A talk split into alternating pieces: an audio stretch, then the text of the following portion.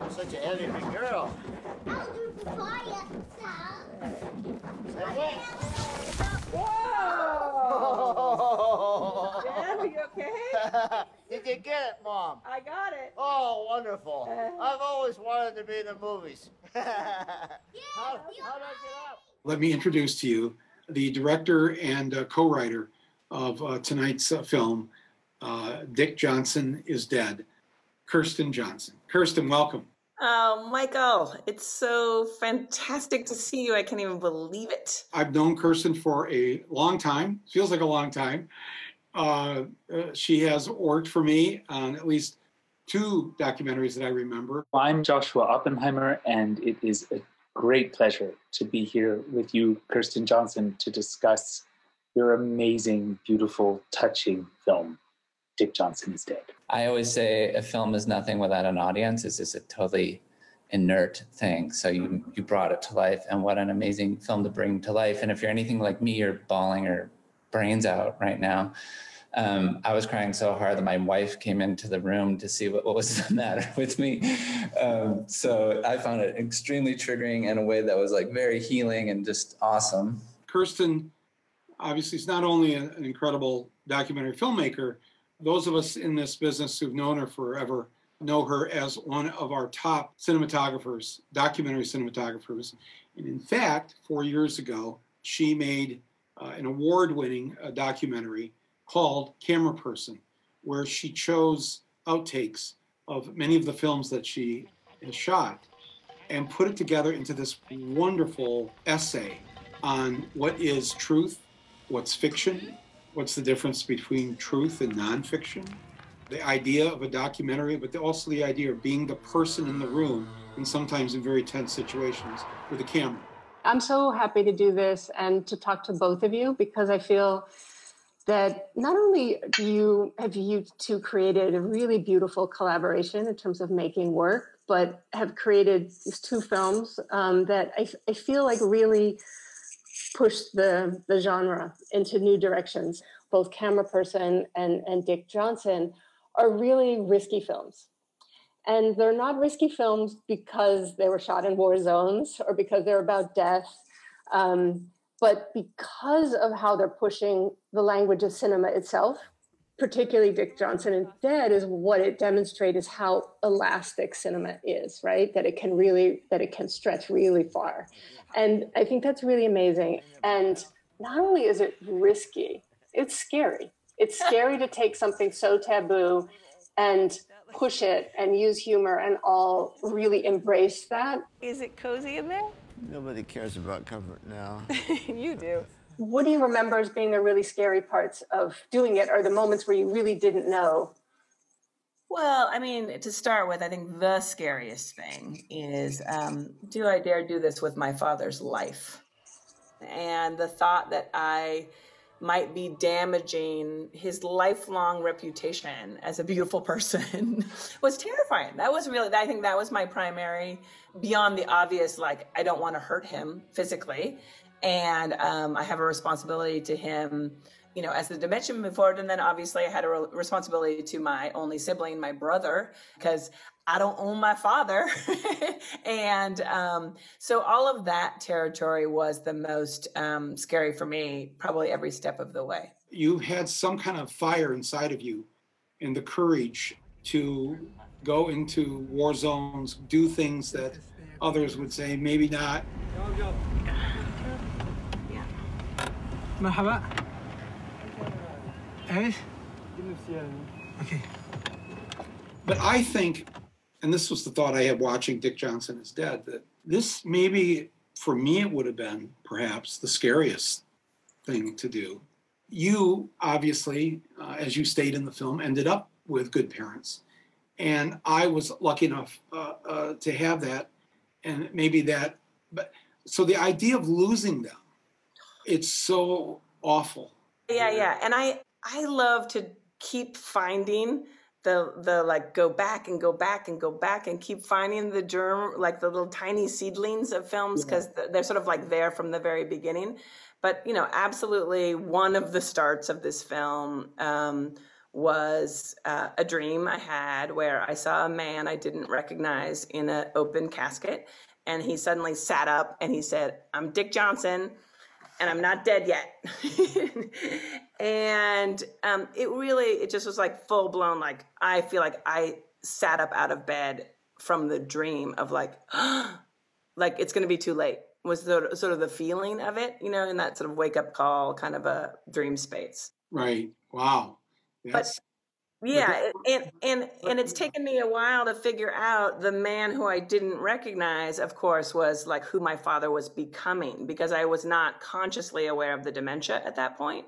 Um, but one of the other starting points for this film, Michael, is in camera person, where Nels Bangerter, the brilliant editor who I work with, he put together the shot of um, my mother after the shot of her ashes. And truly, like, I cannot say more truly, the first time I saw it, I just had this feeling of like, my mom's alive. Like, just for a second, mm. the film tricked me. Mm and then that was just like oh movies do this right they they they make us feel like dead people are alive so for me it was just like okay this creative act of like trying to you know be defiant towards death and like laugh at dementia and like mess with all of it can it show us a way forward because like there's just so much pain and loss and grief and violence like and as you know sometimes humor like breaks things that seem like they can't ever be broken. Well, well, that's the truth. Oh my God, this movie is so defiant. It's so mm-hmm. has such delicious impropriety, right? Ah. both in terms of filmmaking rules and just in life rules, and like the funeral scene that you did, like so wildly wrong in some ways. So right? wrong, so wrong and so awesomely wrong. So, like in the service of a bigger heart and the service of a life more fully lived, you did this sort of like semi monstrous, awesome thing. There was this wish with this film of defiance. And it means so much to me that you see that it was like both on the cinema front and both on like the ultimate like life existentialism, death, parents and children, like the whole deal. Mm. I really like I wanted to say to death, like, I'm sorry, you can't have this one. Mm-hmm. Like, you know, and I think cinema might be able to like help me do this. It reminds me when with this film is like when you think of like the early cinema and like what were the impulses of early cinema? And if you go and look at something like Lumière's like a, a, train arriving like this, the fear factor like what cinema can do or if you think of something like Méliès and the kind of illusionism right? And like before like pre-narrative yeah. that they're kind of like wow we have this new toy. We have this new toy and look at all the things we can do with it. We can scare people we can kill people we can bring them back to life we can make them disappear. We can do all these things with the very mechanics of something that is in time that has edits. And and i feel like that dick johnson is like really like almost sort of going back to the, the beginning of cinema in those ways like kind of just like relishing in like all the things you can do. Well you just made me think of something that blows my mind that i haven't thought of it earlier. You know part of the early um, expression of cinema was around spiritism and and bringing people back from the dead right and creating ghosts. And the early Seventh day Adventists, um, you know, Adventism was created in the middle of the century in the United States. They explicitly didn't want people to watch movies, but even to go to like penny theaters where you put the, you know, coin in and you look through the viewfinder because people were looking at ghosts and mm. devils. And, and I'm like, I forgot all about that. that, that. That's at the very beginning of cinema and the very beginning of the Adventist prohibition of we don't believe in that we don't believe in ghosts, um, so we can't have fun with it. Um, so I love adding that piece to why this film for me, with my you know very peculiar roots in relation to the history of cinema and Adventism. I think when I first saw you sitting alone in the set, the boundary between the performance and life is dissolving. He, he's getting confused on set for me, it was like I saw you as sort of dwarfed by this huge machine that was set in motion to capture, to keep, to hold on, and to squeeze the last juice out of something very yes. beautiful. I think of what we did in the edit room with Nels Bangerter, who you know did such a beautiful job on this film. But it's like we're accreting layers. We're discovering where the resonances are, and then we're moving things around so that the resonances can be visible to other people, right? But we're discovering it's almost like we're discovering fossils in the making of it. We're discovering these like sort of crazy little, you know, magical clues to the past. And I don't think of time as linear. I do think about the present a lot and how, like, as a documentary camera person, you're asked to be in the present, like, you know, like be in the present. But then the work of the filmmaker is to look back, have perspective, build, rebuild. And and we sort of built that into this process very deliberately. Like we're going to be going back and forth in time because things are going to be revealed to us that we didn't imagine, right? And how about Nels for you in terms of having to to thread the needle of this? I mean, it's really a high wire act of um, of a film that it it has to work, right? Yeah, just I mean, you know, putting aside that that Dick's life was on the line, in in reality, um, the the idea I described this film to a friend of mine who's who's a filmmaker, and and she said, I just don't understand how it's going to hold together tonally. And I kind of uh, this is somebody I really trust. And then as soon as we started working on it, we realized that that that that was certainly the challenge, but it was also where where the the fun and the brilliance and the beauty of it like comes out this thing that you do that you that we got a little bit of in camera person is you're there and you're filming, you're having a conversation, you put down the camera and you touch the person.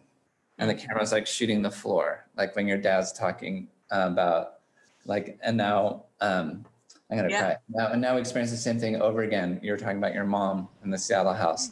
She was tough. She was tough. It's tough. and now we experience something similar all over again. Yeah. This action of you operating the camera and then going around it or putting it aside, but yeah. keeping it on. Yeah. Um, uh, something just totally um, ripping apart the film. You know the shot in the film where I put the camera down and it's on the floor when I'm my dad's trying to comfort me because he has dementia. I'm sorry. Yeah you taught me that and you taught me that on fahrenheit 9-11 we were going to film in front of the saudi embassy and we were in the van.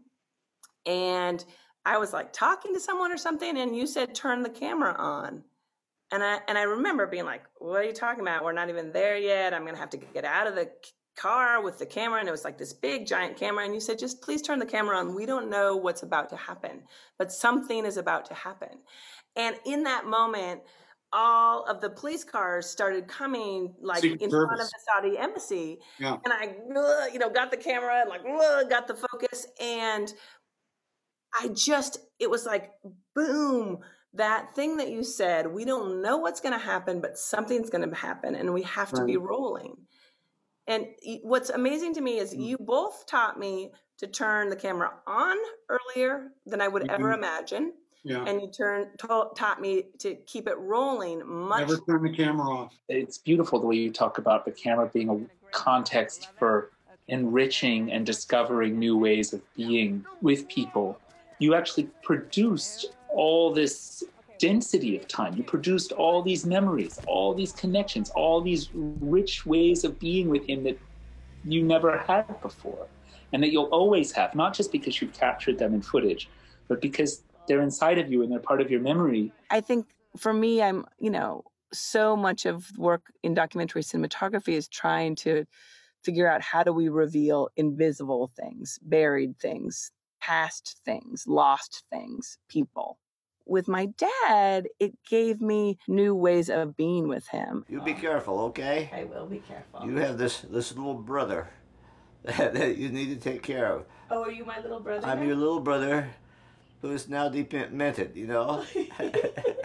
when you talk about humility for a father and in American culture to say, I guess I'm not really your dad anymore. Now I'm your little brother. And I'm crying tears of joy. Though the tears feel more more complicated than that too. But he's a beautiful, beautiful man, and you've given us a beautiful portrait of him and your relationship. Thank you for noticing like the complexity in my dad's tears, which I think is is something that that that's part of what dad like is able to do is just let it be, let it be all that it is and not try to like mask too many parts of it. Just let it let it be there in its complexity so that yeah i'm i'm your little brother like was like ah knife to my heart but it was also just like okay yeah i got you and if you want to take along okay fine you know all of those things simultaneously and you forget you know it's like you'll forget that you'll forget what the person's touch feels like but then somehow an image of them making this gesture can bring it all back you know even though we're friends i know you i have avoided this entire year reading anything about this uh, because I did not want to know. Really? What was, yes, I didn't want it. I didn't want it wrecked. And you had me all the way right up into through the ambulance ride. And I'm thinking, how? How? Wow. I Did I punk you? Did you believe he was really gone? I did. yeah We punked Michael Moore. yes, I, I totally. I'm very proud. Oh, you did it all the right ways. You put the date on the screen, you know, the documentary style type, white type on the black screen. You know, there's this black screen and a date, and the sobriety of that promises that whatever comes next will be true. And we see your dad getting a heart attack in, the, in an ambulance, and we think, oh no, he's dying. And then we get the funeral only it's not a real funeral. Only the people at the funeral are weeping in anticipation of a loss to come, or maybe someone they've lost before. We don't know. And the sense that this machine that you built is actually changing everyone. It is true, like you're saying, there is a point where asking people to be in the process with you starts to reveal things that no one imagined, you know, sort of that we don't imagine about ourselves and we don't imagine about each other. And, you know, like my father's best friend, Ray, who's sobbing at the end of the funeral, he's saying to me, you know, I'm trying to reassure him. And he's saying, I know you think this is a movie. Ray, come look at the hand positions too. But I'm 91 years old and I am losing my best friend. It is so weird to see your buddy in a coffin. This is not good for me. I know this is not a movie. And if it comforts you to feel like it is, I support you. But I need to weep about this. Boy, I gotta get through this. But you know, I did not start to cry in this film until that happened. Oh, at Ray, when Ray was crying, that's when you cried? Because here's the thing you captured something that usually in film, when a character or in a documentary, a real person dies, the love that is felt and the loss that's felt from a spouse, uh, from a child, from a parent, sometimes. We understand that. We've seen it a million times in movies, we understand it in real life. But you captured a, a special kind of love, and that's the love of a friend. And the deep love that Ray has for your father was so moving. See you later, Dick. The idea to do this is so brave. And and for you to embrace it and as you said just go for it, just go after it with a vengeance was so cathartic for me at least. I just thought, wow, this is yeah. a good idea. I feel activated again in many ways to imagine how do we um, make new things. And I think that is true of Dick Johnson is Dead. I really wanted to make something um, to push push this form as far as I could, and and now I want to push further.